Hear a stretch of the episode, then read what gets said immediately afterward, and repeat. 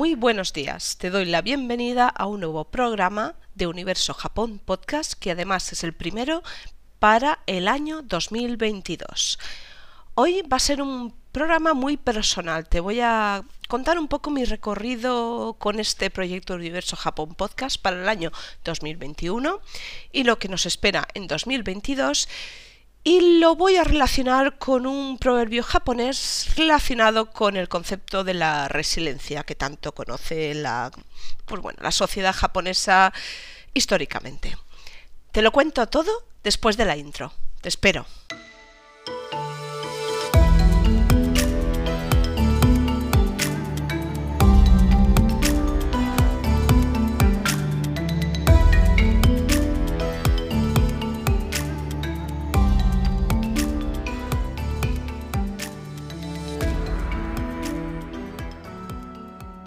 Antes de nada, desearte un feliz año nuevo. Ya sé que estamos bien entrados ya el año y bueno, y queda un poquito de más, pero no te lo había dicho así de viva voz. Y te lo voy a decir así como lo dicen los chavales eh, japoneses jovencitos. Akeome, eso significa feliz año nuevo en japonés, así muy informal y en plan juvenil. Hoy esto va a ser una, bueno, una charla, un monólogo.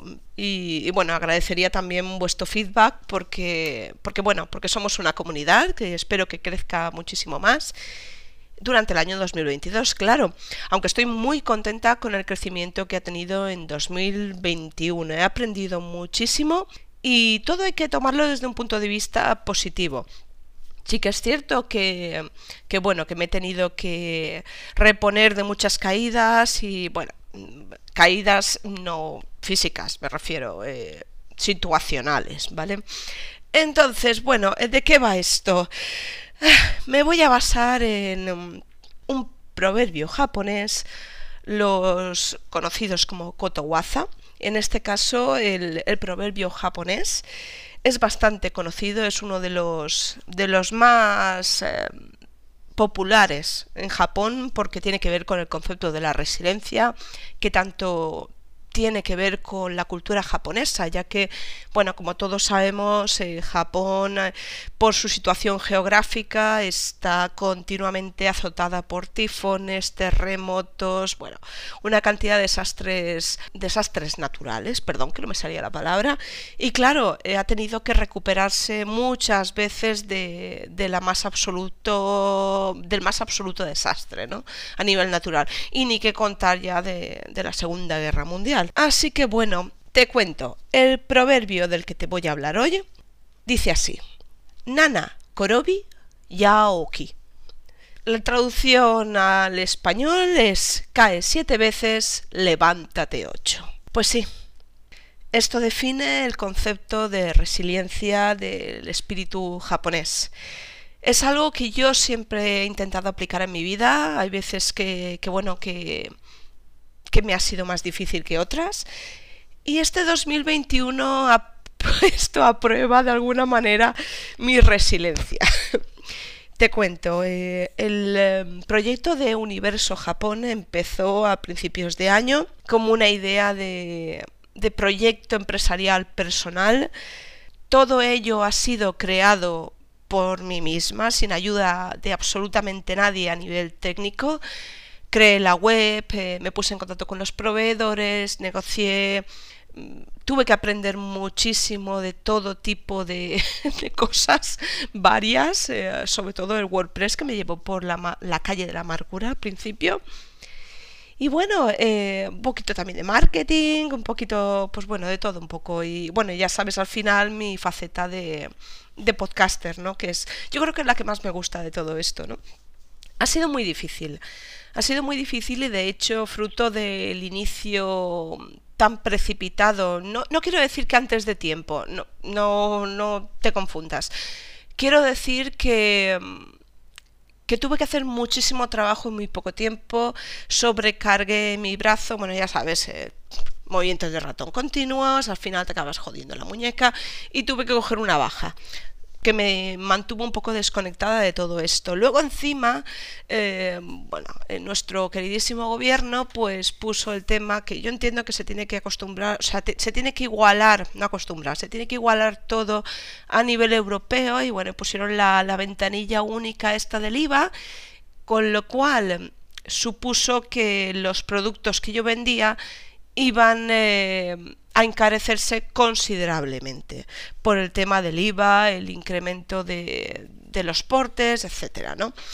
¿Qué pasó con todo esto? Pues que yo era una tienda diminuta, muy pequeña, eh, que yo personalmente quería ofrecer un producto bueno, un producto bonito, un producto de calidad y cada vez me lo ponían más difícil y la competitividad en este mundo es muy grande, tengo competidores muy grandes con los que no puedo luchar.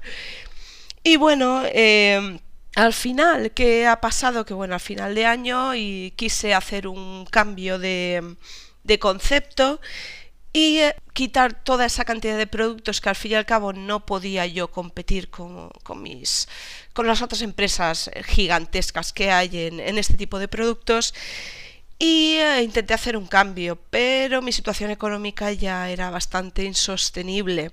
Así que, bueno, paralelamente a realizar todos estos podcasts y mantener un poquito eh, de alguna manera la comunidad viva y seguir divulgando esto que me, que me atrae tanto a mí, que es la cultura japonesa y que, que me apetece que todo el mundo conozca porque es una cultura fascinante, Paralelamente a todo ello em, tuve que, pensar otro modelo de negocio y empecé a hacer unos diseños por mi cuenta. El primero de ellos fue el logo, el cambio de logo, el cambio de web, el cambio que de todo a nivel estético que habéis podido ver.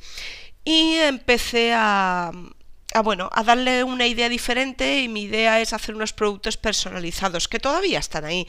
Lo que ocurre es que em, a nivel económico ya mi situación era insostenible y empecé a dedicar gran parte de mi tiempo a buscar trabajo por cuenta ajena.